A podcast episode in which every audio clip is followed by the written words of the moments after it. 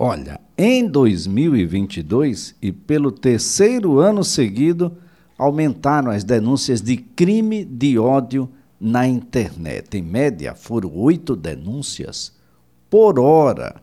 Para se ter uma ideia, xenofobia é a incitação ao ódio mais presente, aquela que mais cresceu entre toda essa loucura que está acontecendo na internet. É o nosso tema a partir de agora, com o professor Liécio Pinheiro, é doutor em psicologia, professor universitário. Professor Liécio, um bom dia. Bom dia, Elias. Bom dia, ouvintes da Rádio CBN. É um prazer novamente estar aqui no seu programa mesmo. Bom, por que, professor, o porquê das pessoas procurarem a internet para exalar tudo aquilo que pensa ou talvez nem pense e por isso mesmo termina publicando, professor? Elias, é, olha só, é, é, um tema muito delicado ser discutido, porque a gente precisa compreender o que é o discurso de ódio. Né? E as pessoas, muitas vezes, estão confundindo a liberdade que eu tenho de me expressar, a liberdade de colocar o meu pensamento, a liberdade de uma certa reflexão sobre aquilo que eu não concordo com né, o discurso de ódio. Então, eu, eu, tenho duas questões diferentes aí, né, que é, é, liberdade de expressão de um lado e do outro lado é o discurso de ódio. Quando a gente vai tentar conceituar né, o, o que é o discurso de ódio, né, é justamente ideias que incitem a discriminação racial, social, religiosa, né, voltada para determinados grupos. Grupos esses que muitas vezes são minorias. Então, eu tenho essa perspectiva que é, é uma não aceitação da diferença. Ou seja, eu tenho, não é só não aceitar, mas eu tenho uma intolerância ao outro, uma intolerância à diferença que o outro possui. Né? Eu desconsidero a diferença do outro. E isso é lamentável, né? porque, é, lógico, nós temos aí um aumento, porque é, é, ódio sempre existiu. Né? Tem, que tem que ver claramente isso. Né? Durante a história da humanidade, sempre existiu discurso de ódio. Né? Xenofobia sempre existiu. Né? É só olhar a, a história da humanidade que você vai identificar. Agora, obviamente, né, a internet ela criou uma condição para que essas manifestações se intensificassem. Né? Então, é, é, uma forma, muitas vezes, né, de você é, criar uma cultura do ódio por não se identificar. E é isso que você vai ver. Você vai ver discursos feitos por A ou B, mas outra parte dos discursos né, vai ter o quê? Vai ter uma intolerância escondendo por trás de uma máscara é, que, que a internet é, possibilita né? você não se identificar. Isso intensifica muito. É, esse era um, um, outro ponto. Quem, ah, de uma certa forma, publiciza é, é, esse discurso, né, a, tem aí a xenofobia, intolerância religiosa, misoginia, apologia a crimes contra vidas, por exemplo, neonazismo, racismo, a fobia às orientações sexuais diferentes da sua ou não. Ah, essas pessoas têm autoconhecimento, professor? Essas pessoas têm um, uma ideia ah, que seja do, do que elas mesmas sejam? Elas têm uma ideia do que os pais são? do que os seus irmãos, os seus parentes um pouco mais atrás, será que essa situação ela, ela pode ser professor o, sintetizando eu, eu, gostaria de saber se essas pessoas que é, transmitem essas ideias como sendo suas ou como sendo daqueles a que seguem ah, essas pessoas têm autoconhecimento professor elas, elas têm uma ideia de onde vêm, do que são, ah, das suas raízes, dos seus pais, etc., ou atacam sem saber que pode ser um ataque a elas mesmas? É interessante a sua colocação, Elias. Você vai ver que muitas vezes é, boa parte desses discursos estão introjetados no indivíduo, né? pelo meio que ele vive, É, e ele começa a colocar isso, né, tomar isso como verdade. Eu vou dar um exemplo clássico, Elias, que eu tenho certeza que você conhece e que muitos ouvintes já ouviram falar. Em 1995, houve o massacre de Ruanda.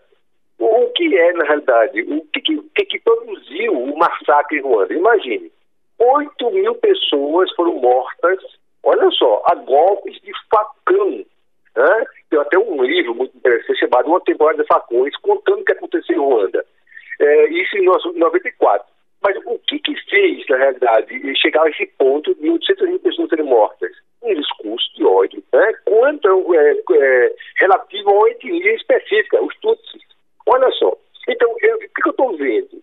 Que esse discurso de ódio, ele é alimentado né, cada vez mais né, por pequenas doses de intolerância que muitas vezes nós reproduzimos por termos introjetados esses valores errôneos. Valores errôneos que nós podemos aprender na família ou né, nos ambientes, no, meio social em que nós vivemos. Isso tem a ver também com uma certa fragilização do indivíduo. Eu levo isso como verdadeiro e reproduzo. E nem sei por que eu estou reproduzindo.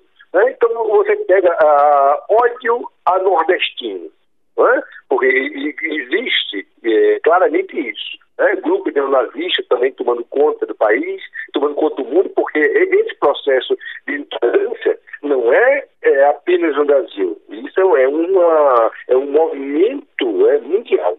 Então, o que acontece? Olha o nordestino, o que justifica?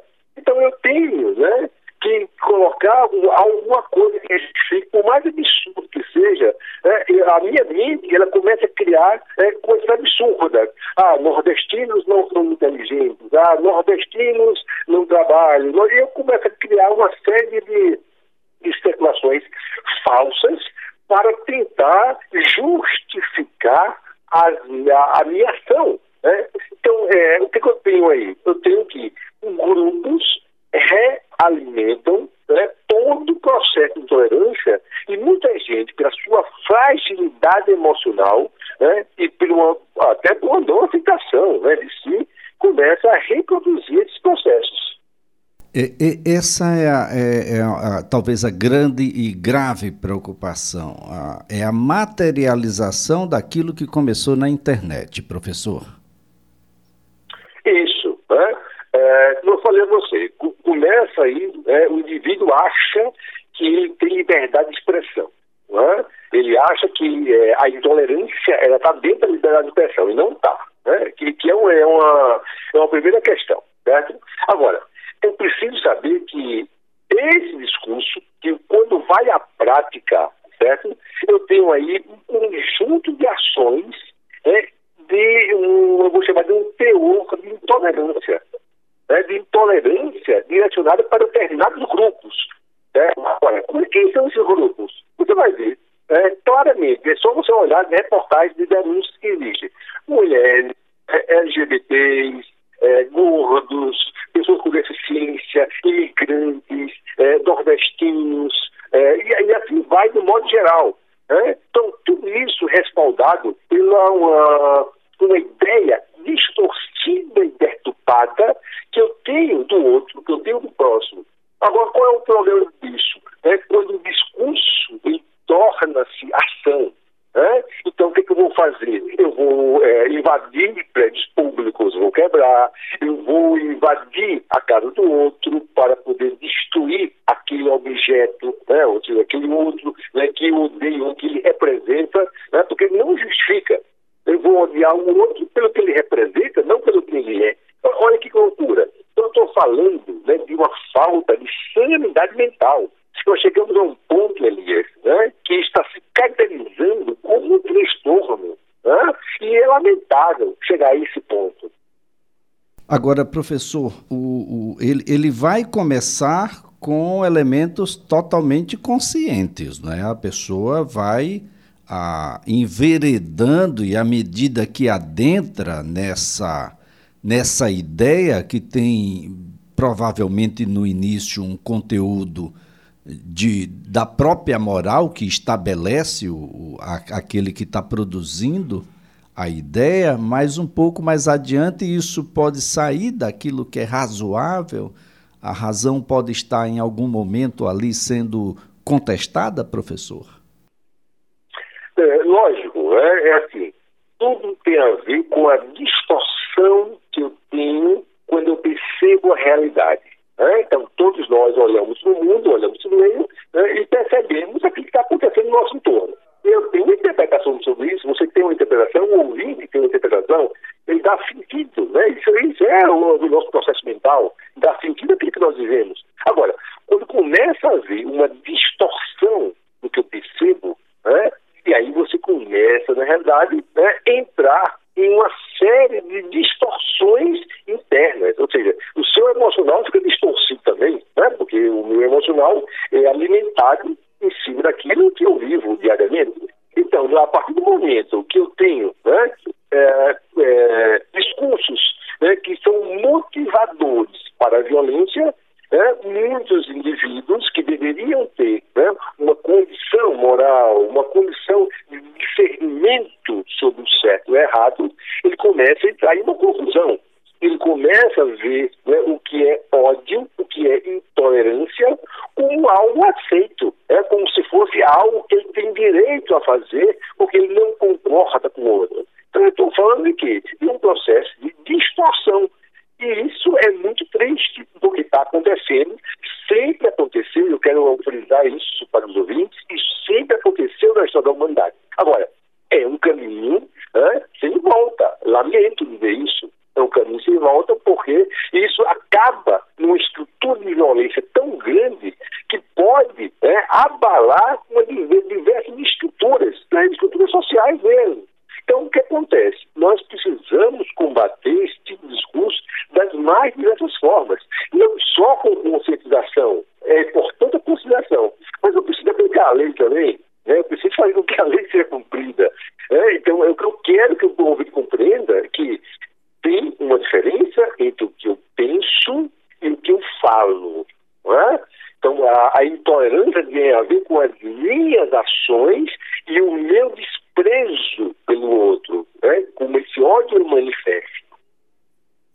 Muito bem, doutor Liécio Pinheiro, mais uma vez a nossa gratidão pelas informações, pela colaboração aqui prestada, de modo que as pessoas possam compreender de que esse é um país multi, né? ele é multirreligioso, ele é multicultural, ah, ele é multirracial, enfim, esse é um país que dizer que algo é genuinamente só aquilo é muito complexo, doutor. Tem que olhar para trás, ver a árvore genealógica, ver de onde vem, ah, para a gente poder ter um pouquinho mais de responsabilidade com o que fala do outro, não é? Melhor falar de si. falar do outro é sempre uma, uma, responsabilidade muito grande. Fala de bem, então. Doutor Liécio, muito obrigado. Obrigado, Elias. Obrigado, ouvinte da Rádio CBN. Professor Liécio Pinheiro é doutor em psicologia, professor universitário, a gente falando aqui sobre o crescimento dos crimes de ódio na internet, a xenofobia foi o que mais cresceu. Ah, e cresce porque a gente não é responsável com o que faz, com o que fala, com o que publica.